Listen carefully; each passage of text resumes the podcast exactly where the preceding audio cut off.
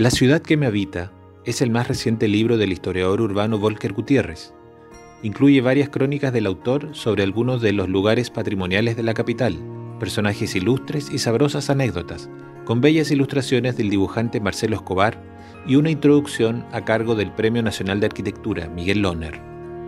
En sus textos, Gutiérrez señala a la ciudad como un territorio en constante disputa, un hecho que quedó patente a partir del estallido social del 18 de octubre de 2019, del cual Gutiérrez espera que salga, en sus palabras, comillas, un Chile nuevo y también una ciudad nueva, más equitativo, por cierto, cierre comillas.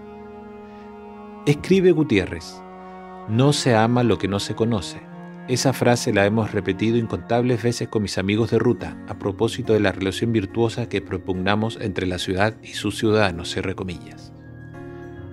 ¿Cómo describió Santiago en 1822 la, inglesa María Graham y luego en 1843 el político y literato José Victorino Lastarria? ¿Por qué el 12 de febrero es un cuádruple aniversario? ¿Qué secretos alberga el barrio Yungay, el primero planificado como propiamente tal en la capital? ¿Cuáles fueron los edificios por donde rotó la sede de la Biblioteca Nacional hasta llegar a su sitio actual? ¿Cómo se dio el vínculo entre Víctor Jara y la Casa de la Cultura en Ñuñoa? ¿Y cómo fue la visita de la cantora estadounidense Joan Baez a Chile en invierno de 1981 en plena dictadura?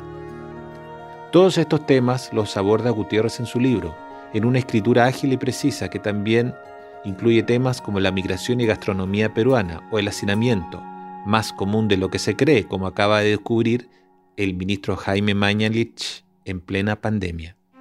En uno de sus textos titulado, comillas, Santiago necesita más espacios públicos sin rejas, cierre comillas, leemos, comillas, en una metrópoli como Santiago, metidos de lleno ya en el siglo XXI con más de 4 millones de residentes, es bueno preguntarnos qué importancia le asignamos a esos lugares en que se puede compartir abierta y democráticamente una conversación, una obra de arte, un beso, una canción, una tarde de otoño, un aprender del infante a caminar, o a pedalear una bicicleta, cierre comillas. Una cuestión que ahora, en tiempos de confinamiento, seguramente se está planteando más de uno. Esto es Cita de Libros y mi nombre es Marco Fajardo.